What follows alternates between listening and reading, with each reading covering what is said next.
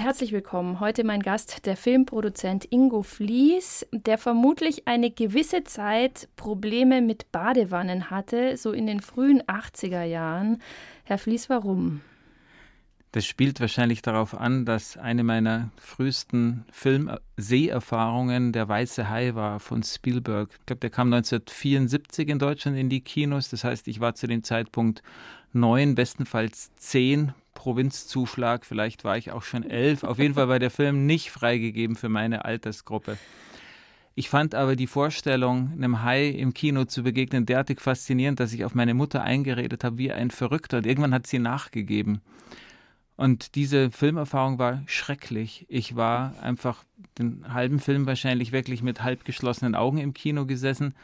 Und ich konnte danach wirklich ein Jahr lang nicht äh, in, in, ein irgendwie geartetes Wasser gehen. Selbst die Badewanne hat mir echt Furcht und Schrecken eingejagt. Ich könnte jetzt im Nachhinein das deuten und könnte sagen, das war der Moment, wo ich kapiert habe, dass das Kino eine sehr wirkmächtige Angelegenheit ist. 1 zu 1, der Talk auf Bayern 2. Franziska Eder im Gespräch mit Ingo Flies bringt das Lehrerzimmer ins Kino. Ich weiß gerade nicht, wovor unsere Hörerinnen und Hörer mehr Angst haben, vor Haien oder vor Lehrerzimmern. Ich glaube, das ist beides dazu geneigt, Phobien auszulösen. Sie sind 2019 und 20 schon mit dem Deutschen Filmpreis ausgezeichnet worden, sind jetzt für das Lehrerzimmer wieder nominiert.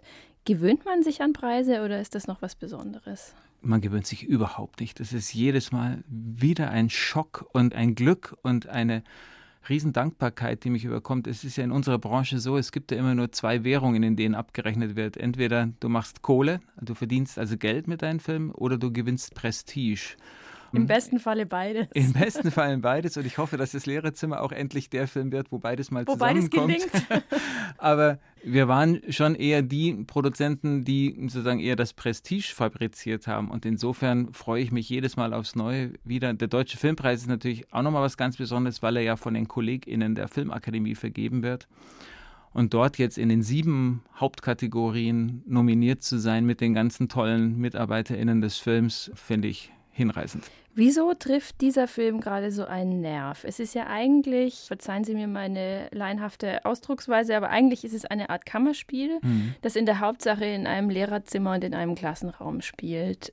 Wieso hat der gerade so viel Resonanz?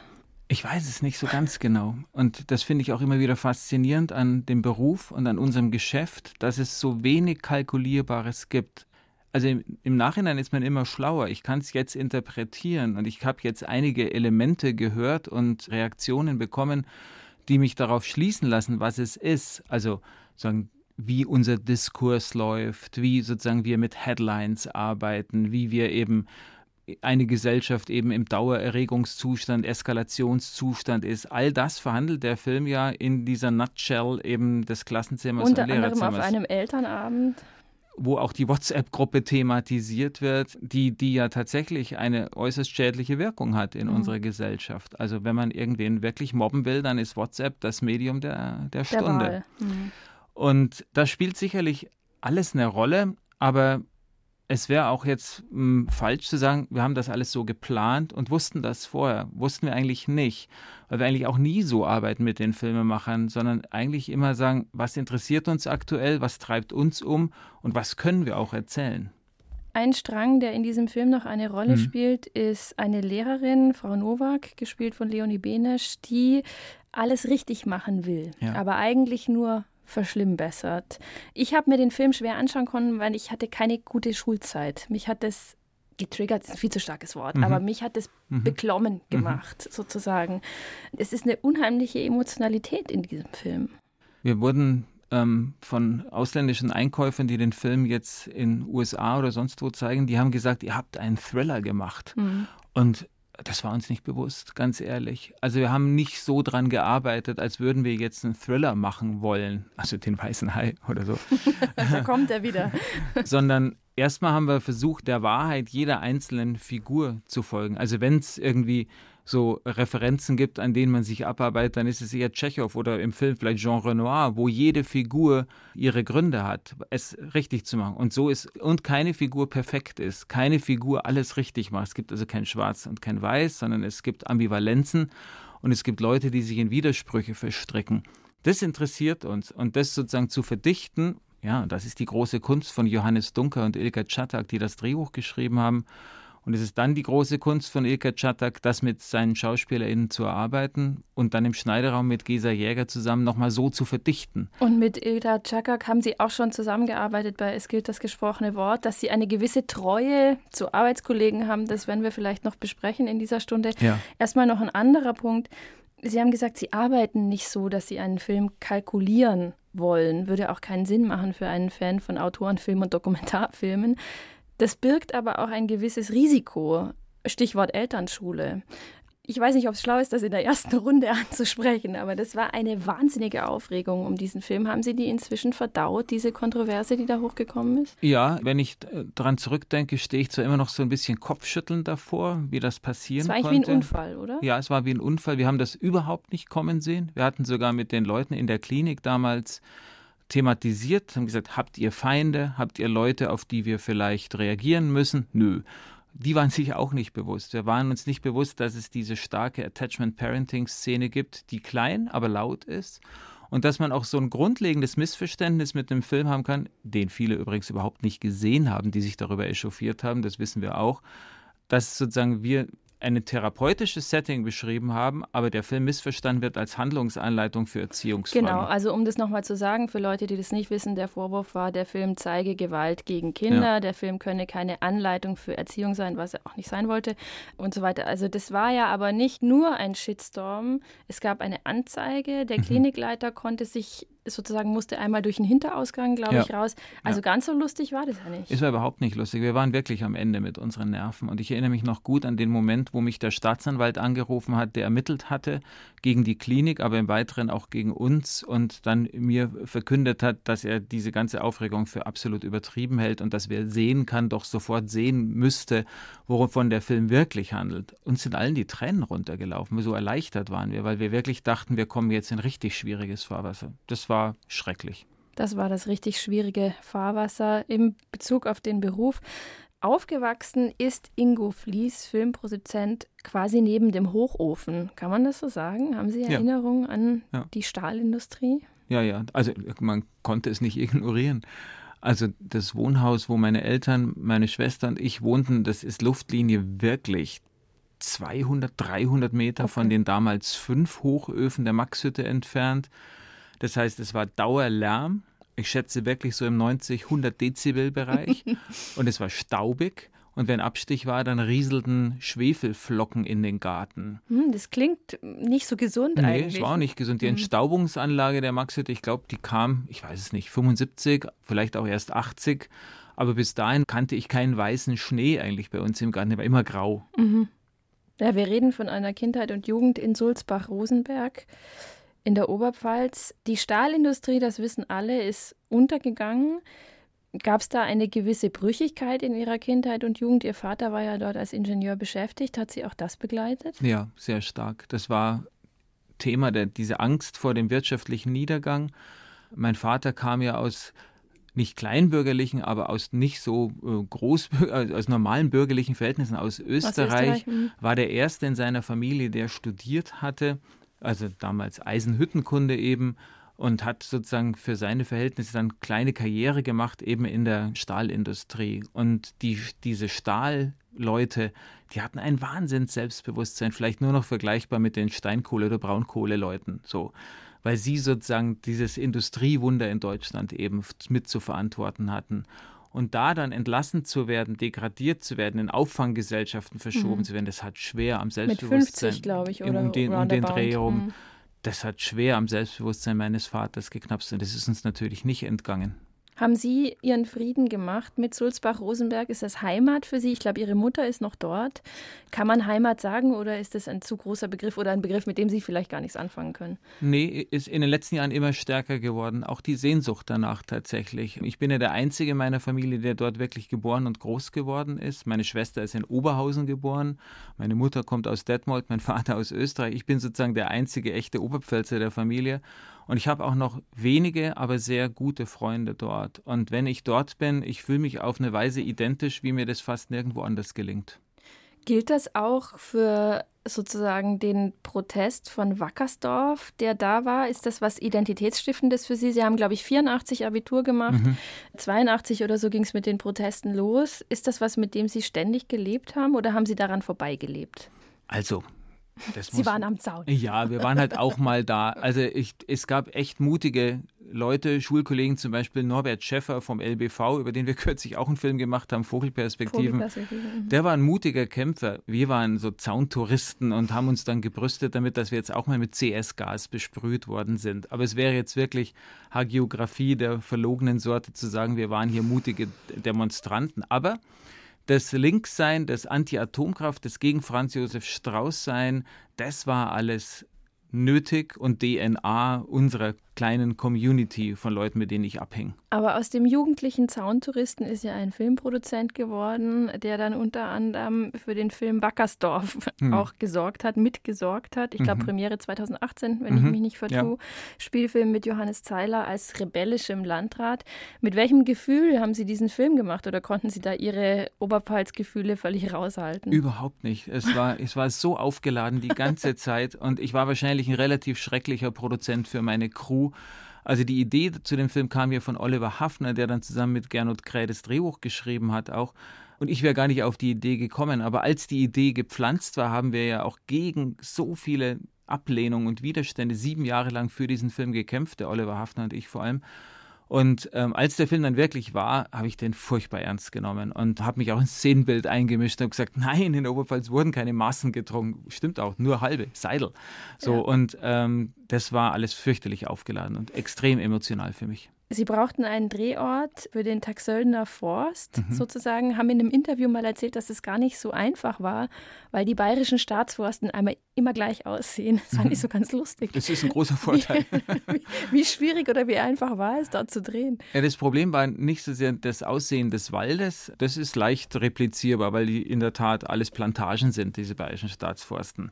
Das hätten wir auch hier im Forstenrieder Park drehen können, genau mhm. genommen. Aber wir brauchten eine ziemlich große Lichtung weil wir ja das entstehende Baugelände mit dem mhm. berühmt-berüchtigten Bauzaun erzählen wollten.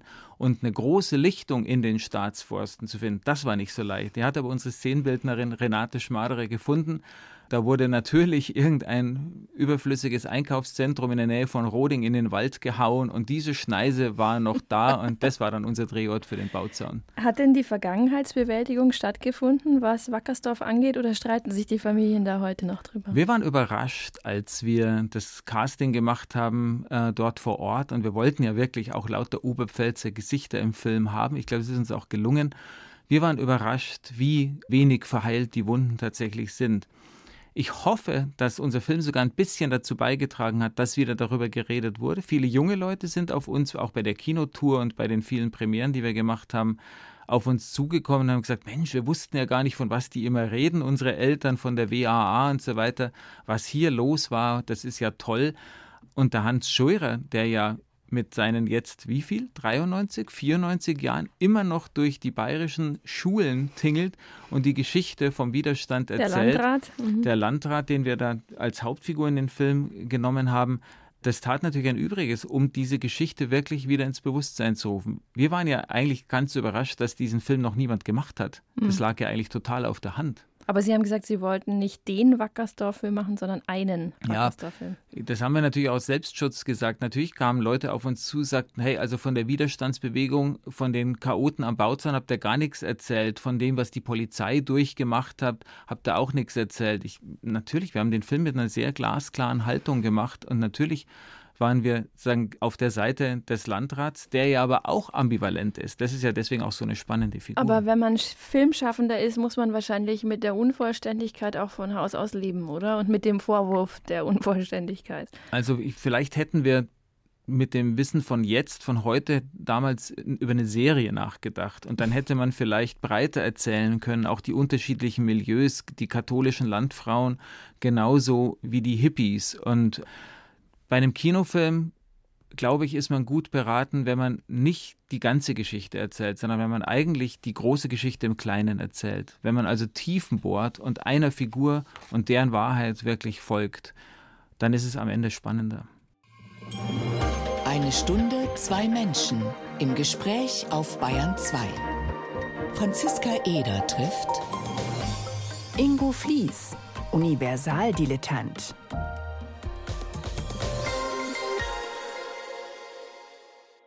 Man muss an dieser Stelle klarstellen, der Universaldilettant, der kommt nicht von uns. Das ist eine Selbstbeschreibung, die Sie in einem kurzen Vorgespräch mal gegeben haben. Was meinen Sie damit?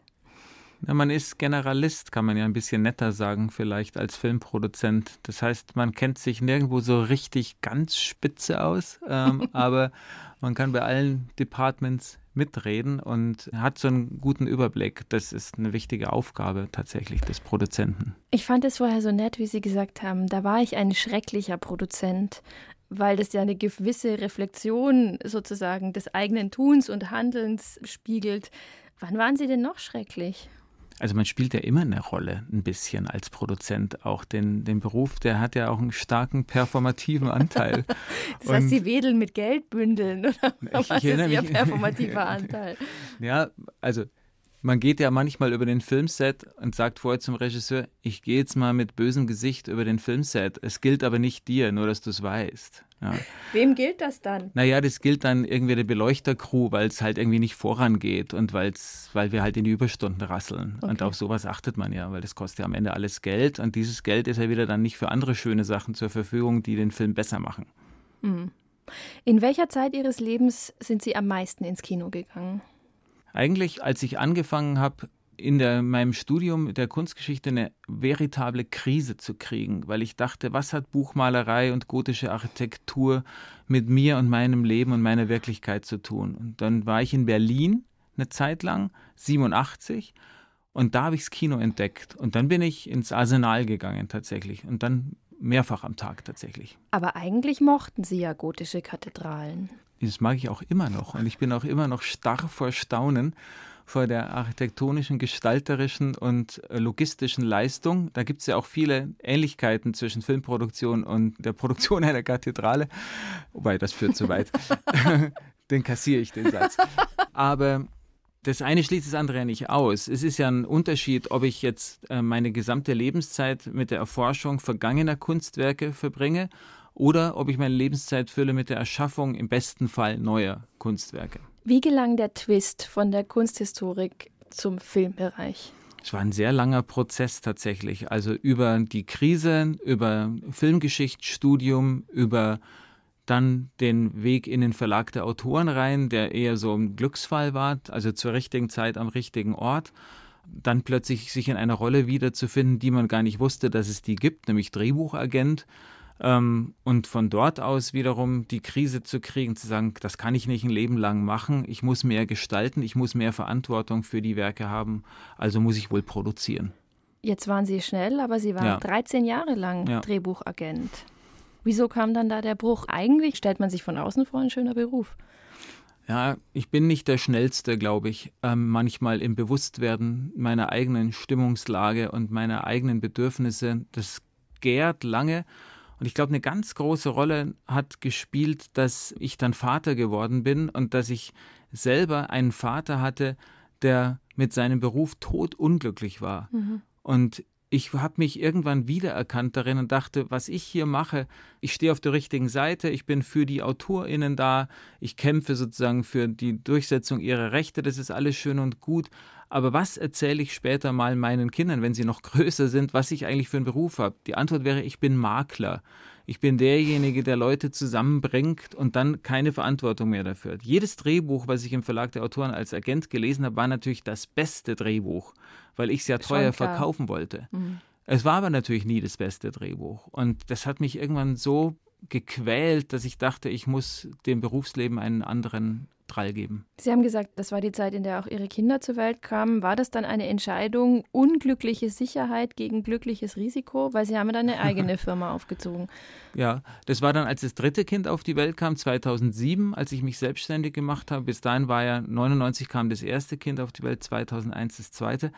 Ähm, das war in dieser Phase liegt auf jeden Fall dieser Prozess dieses Umbaus. Das ging nicht so von einem Tag auf den anderen, wie man das jetzt vielleicht darstellen könnte, sondern eigentlich eher ein langer, quälender Prozess mit vielen Zwischenschritten, mit unglaublich vielen Fehlern, wo ich auch Leute unglücklich gemacht habe und auch Partner verprellt habe und aus dem bin ich aber dann raus gewesen 2007 und dachte, okay, ich habe jetzt eigentlich nur eine Möglichkeit, nämlich Flucht nach vorne eine eigene Firma, damit ich selber die Verantwortung übernehmen kann. Und die Fehler, die ich dann mache, sind dann wenigstens die Fehler, die ich nur mir selber zu, zu schreiben habe. Sie sprechen von Fehlern, Sie sprechen auch von Brüchen, aber insgesamt sitzt da ein sehr treuer Mann vor mir, oder? Ja, also das bin ich auf jeden Fall wenn ich an was glaube und wenn ich das Gefühl habe, es lohnt sich dafür zu kämpfen, dann kriegt man mich nicht so schnell los. Aber auch Ihre Kollegen, wie zum Beispiel Jörg Adolf oder so, kriegen ja. Sie überhaupt nicht los. Mit dem arbeiten Na, Sie sei schon Dank. ewig zusammen. Ja. Jörg Adolf verdanke ich unglaublich viel. Einen völlig neuen Blick auf die Branche, ein völlig neues Ethos, ein der, dieser Wille zur Wahrhaftigkeit und äh, der Unbestechlichkeit, das habe ich alles von ihm eigentlich gelernt. Und Bezieht sich jetzt auf den Dokumentarfilm. Auf den Dokumentarfilm, aber auch was die Haltung zur Branche und zu unserer Filmindustrie angeht. Da ist er für mich ein großes Vorbild und einer, an dem ich mich auch nach wie vor abarbeite. Und oft ist der Jörg auch der wichtigste Gesprächspartner für viele strategische Entscheidungen, auch oft der erste Leser selbst von fiktionalen Drehbuchbüchern, die wir weiter vorantreiben. Das heißt, wollen. Sie lassen Ihren Dokumentarfilm Herzensmenschen Ihre Spielfilmbücher ja, lesen. Ja, ja. Hat er da einen anderen Blick? Er ist ein unglaublich gebildeter Mensch und ein großer Cineast, der kennt viel mehr Filme als ich und hat deswegen einen sehr viel größeren Referenzrahmen manchmal. Und wenn der, ich weiß auch, wenn der Jörg ein komisches Gesicht macht, dann ist Vorsicht dann, angebracht. Dann wird's. Was ist denn die bessere Filmstadt? Sie kennen beide, München oder Berlin? Also für mich ist München besser, weil wir hier so ein bisschen exotischer sind. Also eine kleine Independent-Firma, die schräge Dokumentarfilme und Arthouse-Spielfilme macht, Berlin ist voll davon. Okay. So, in München sind ja unsere Mitbewerber die Leonine, die Konstantin, die Bavaria. Das sind also Firmen, an denen ich mich innerlich abarbeiten Konstantin kann. hat gerade keine gute Zeit, auch aus anderen keine Gründen. Keine gute Zeit, mhm. ja. Sie hören eins zu eins der Talk auf Bayern 2. Heute mit dem Filmproduzenten Ingo Flies. Von der Oberpfalz ging es für ihn nach Berlin und dann nach München. Aber Musik haben Sie immer irgendwie mitgenommen für sich, oder? Selbstgemachte, ja. Mm, ich habe auch Pausen gehabt, ähm, Phasen, wo gar nichts ging und wo ich auch nicht die richtigen Leute hatte. Aber seit ich in München bin, habe ich regelmäßig verschiedene Bands tatsächlich. Dank Walter Greifenstein übrigens, einem ehemaligen BR-Redakteur, der erkannt hat, dass ich wohl offensichtlich Musiker, Hobbymusiker bin. In Ihrer Jugend war es aber mal klassisch die Geige, oder? Ja, schon, aber also klar, ich habe da im Kammerorchester gespielt bei der städtischen Sing- und Musikschule Sulzbach-Rosenberg und auch mit allergrößten Vergnügen und habe viele tolle Literatur dadurch kennengelernt. Also Messias, vier Jahreszeiten, die Schöpfung, viele Bach-Kantaten und so. Aber ich habe dann schon, als ich so 16 war, habe ich angefangen E-Bass zu spielen und habe in einer Art-Rock-Band gespielt in Sulzbach. Ja. Wie sich's gehört in der Oberpfalz. Ja. Wir freuen uns, dass Sie heute Zeit für uns haben. Zu Gast bei Franziska Eder Ingo Flies hat's mit der Pädagogik.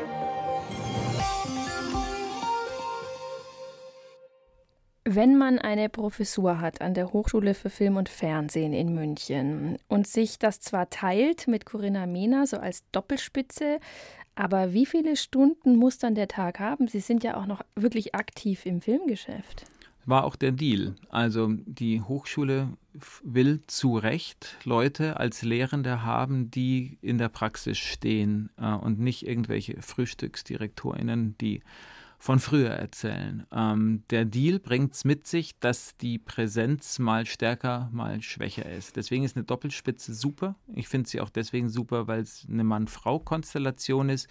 Corinna Mehner steht auch für eine völlig andere Art von Film und Kino. Die macht ja großes Family Entertainment mit hohem VFX-Anteil. Äh, wir eher Dokumentarfilm, Arthouse-Spielfilm, sodass wir wirklich toll die Bandbreite abdecken. Aber Sie sagen zu Recht, es ist ein Zeitproblem das wir in den Griff kriegen müssen. Ich habe jetzt gerade erst angefangen an der HFF, also im Februar. Das heißt, wir sind wirklich noch am Buchstabieren, Strukturen, Abläufe und werden erst so nach und nach, Schritt für Schritt eigene Akzente setzen. Begreifen Sie sich als Pädagogen oder passt diese Kategorie nicht? Also mir macht es sozusagen grundsätzlich Freude, erstmal zu erfahren, wie junge Menschen denken über das, was wir machen, was unser Beruf sein könnte. Und das abzugleichen mit dem, welche Erfahrungen ich gemacht habe. Ähm, die Pädagogik würde ja bedeuten, dass man ihnen etwas beibringt, damit sie es genau so machen. Mhm. Das sehe ich eigentlich nicht, sondern eigentlich geht es mir vor allem um freie Entfaltung und herauszufinden, wer man wirklich ist. Also mehr Persönlichkeitsbildung, Charakterbildung. Natürlich braucht es dazu ein Handwerkszeug. Du musst bestimmte Fertigkeiten und Fähigkeiten wissen und haben und du musst auch bestimmtes Wissen haben. Du musst einfach tatsächlich eine Kalkulation lesen können oder einen Drehplan lesen können. Aber im Grunde wollen wir Persönlichkeiten ausbilden. Ich sage mal, das Bild über die Zustände an Sets ist jetzt in diesen Wochen gerade nicht so wahnsinnig prall. Es gab einen Spiegelartikel, muss man auch dazu sagen, mit anonymen Quellen, die Till Schweiger schwere Vorwürfe machen. Nora Tschirner sagt zum Beispiel, diese Missstände bei großen Filmen an großen Sets, die waren längst bekannt. Es ist alles kein Geheimnis. Sagen Sie das auch? Also man würde, glaube ich, einen Fehler machen, wenn man jetzt sagt, 90 Prozent der deutschen Filmsets sind, sind so. Sind so. Das glaube ich nicht. Man würde aber auch einen Fehler machen, wenn man diese Fälle, die jetzt hochkommen, und der Schweiger ist sicherlich nicht der Einzige, wobei ich jetzt auch zu den Fakten nichts sagen kann, logischerweise. Man würde auch einen Fehler machen, die nicht ernst zu nehmen. Man muss die tierisch ernst nehmen, man muss da jetzt wirklich ermitteln und man muss auch die Konsequenzen daraus ziehen. In welcher Hinsicht ist noch ziemlich unklar. Das ist kein Privileg der Filmbranche, ehrlich gesagt, sondern diese Zustände gibt es überall da, wo steile Hierarchien sind und wo wenig Personen viel Macht haben. Ein Filmset ist sehr hierarchisch ja. organisiert. Es liegt ein in der Natur der Sache, man wäre sonst nicht handlungsfähig. Ich wollte gerade fragen, kann man überhaupt demokratisch einen Film machen? Also man kann es mehr und weniger demokratisch machen, aber es muss Leute geben, die das letzte Wort haben. Ich nehme das für mich auch in Anspruch bei bestimmten Stellen. Ich muss sagen können, so machen wir es oder so machen wir es nicht, weil ich letztlich auch in der geschäftlichen Verantwortung bin und das Budget sozusagen kontrolliere. Und der Regisseur, die Regisseurin muss genauso in der Lage sein, am Set eine Entscheidung zu treffen, sonst ja, kann nichts entstehen, was groß ist. Aber das eine hat mit dem anderen nichts zu tun. Machtmissbrauch steht auf einem völlig anderen Blatt Papier und ist unakzeptabel. Es setzen sich ja zunehmend auch junge Regisseurinnen durch. Sie haben für Schweigend steht der Wald zum Beispiel mit Sarah Lisa Vollm gearbeitet. Wenn Sie die am Set beobachten, arbeitet die völlig anders? Nee, die arbeitet, die weiß, was sie die will. Die macht auch Ansagen. Na, natürlich macht die Ansagen, das muss sie auch machen. Aber das heißt ja, eine Ansage zu machen, ist ja noch kein Verbrechen. Eine Ansage heißt ja zu machen, auch Verantwortung zu übernehmen. Und diese Verantwortung schützt ja auch alle anderen. Man kann sich ja dann darunter auch begeben unter diese gesunde Autorität. Das ist ja was total Wohltuendes. Wenn du weißt, einer weiß jetzt, wo es lang geht, jetzt lass uns alle in diese Richtung arbeiten, damit es gut wird. Und es muss auch ein Regisseur persönlich, eine Regiepersönlichkeit muss das auch machen. Sonst äh, fängt man an zu diskutieren. Und ich glaube nicht an Demokratie und Kunst, beim Film schon gar nicht. Das heißt aber nicht, dass dem ja lange, monatelange, manchmal jahrelange Abstimmungsprozesse vorausgegangen sind, in denen man so gemeinsam an dem Film Ganzen arbeitet. Aber sobald man den Set betritt, tickt die Uhr. Mhm.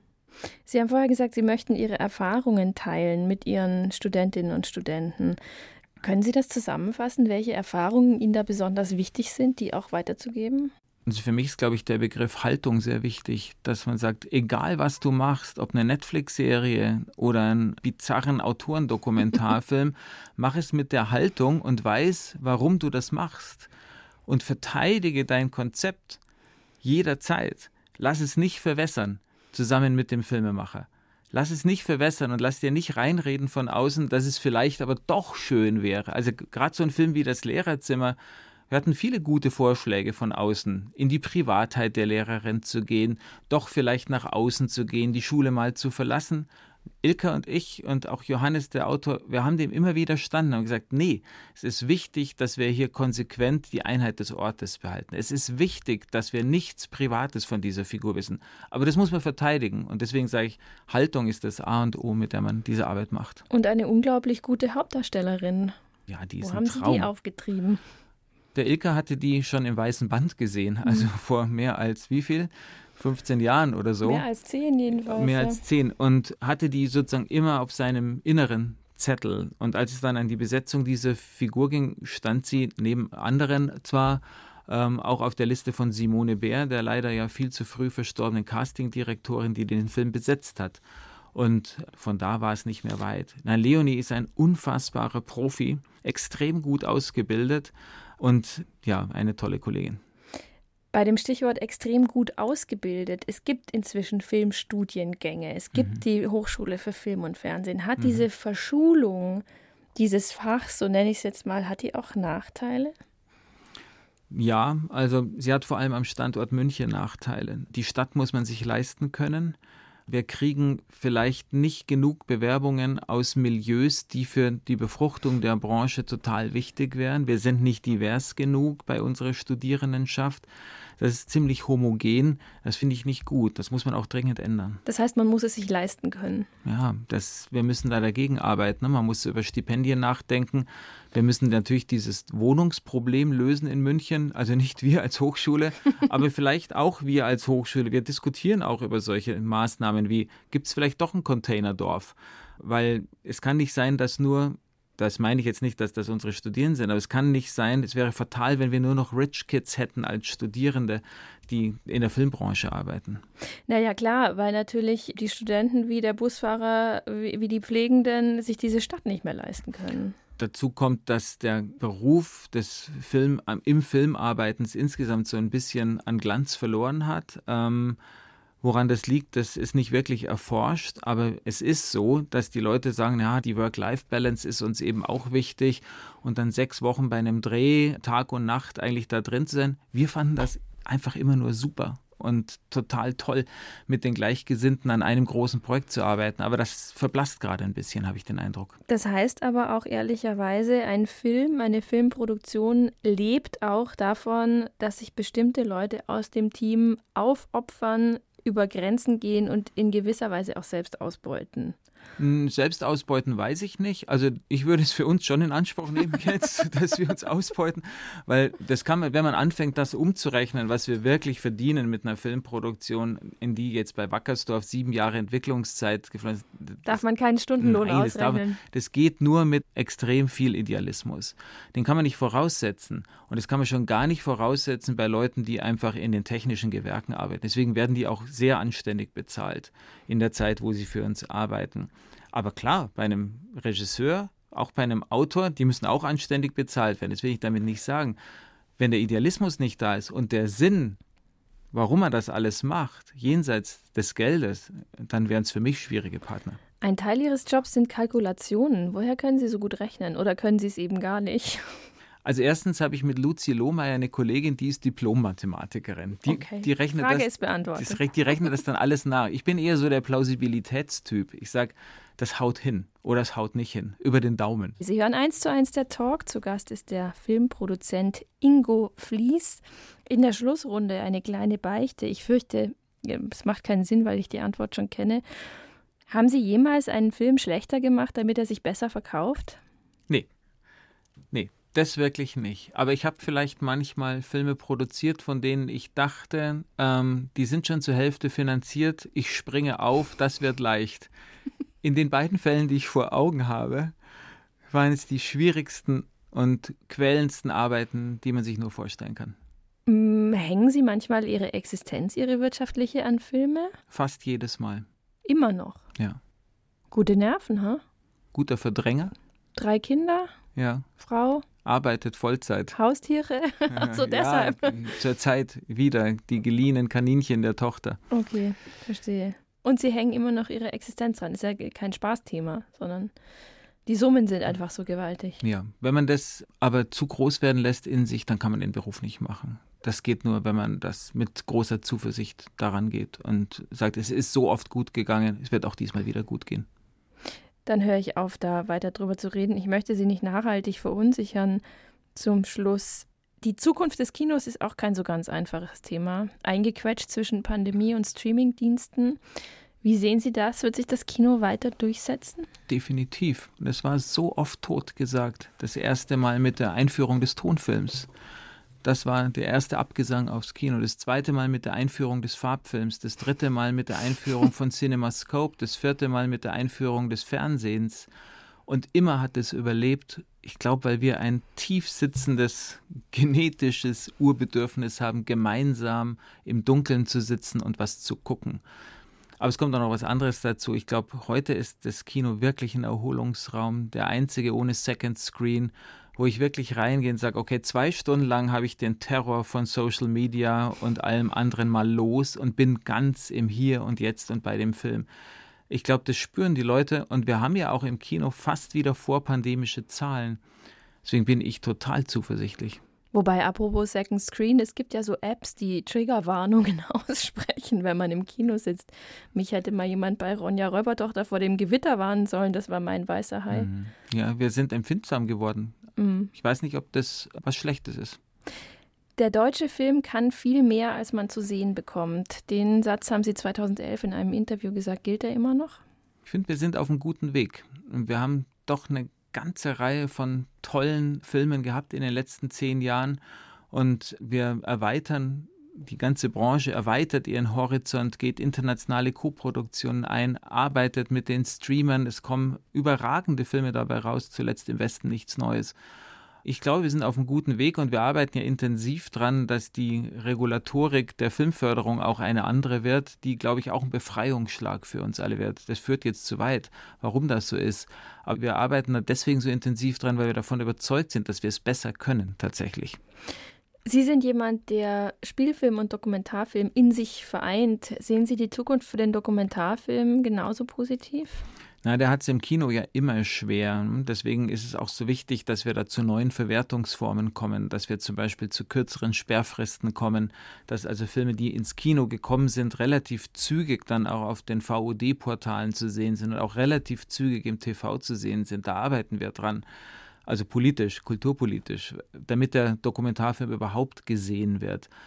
Grundsätzlich ist es bei mir aber so, dass sich die Arbeit von Dokumentarfilm und Spielfilm unglaublich gegenseitig befruchtet, inhaltlich, ästhetisch und im Nachdenken über Film. Ihre Kinder tragen zur Zukunft des Films, glaube ich, nicht bei, oder? Drei Kinder, keiner in die Fußstapfen des Papas. Nee, also bei der dritten weiß man es noch nicht, die geht ja noch zur Schule. Aber die beiden anderen, die sind eher in Richtung Biologie und Ökologie unterwegs und haben beide einschlägige Film- und Set-Erfahrung gesammelt und wussten danach auch, muss nicht sein. Bedauern Sie das? Nein. Also ich bin so happy, dass sie was gefunden haben jetzt in ihren jeweiligen Studien, was sie froh und zufrieden macht. Was Schöneres kann es ja nicht geben. Schlussfrage. Haben Sie den weißen Hai je noch mal gesehen nach den 80er Jahren? Ja, und zwar ernsthaft vor zwei Wochen auf dem Rückflug von den USA in dem Flugzeug. Über dem Ozean. Auf einem ganz kleinen Bildschirm. Und auch ohne Tongrößenteils, weil der Kopfhörer so schlecht war. Und habe den sehr analytisch aus der Ferne nochmal gesehen und dachte, aha, das war also mein Feind. Sie haben den Schrecken dekonstruiert. Könnte man so sagen. Herzlichen Dank für den Besuch, Ingo Fließ. Dankeschön. Vielen Dank Ihnen. Den Talk mit Ingo Fließ, den hören Sie auch als Podcast in der ARD Audiothek. Da gibt es viele Angebote, da können Sie auch Die Sache ist die hören. Das ist der Podcast, der die Geschichte hinter den Dingen erzählt. Überall, wo es Podcasts gibt, in der Audiothek für Sie.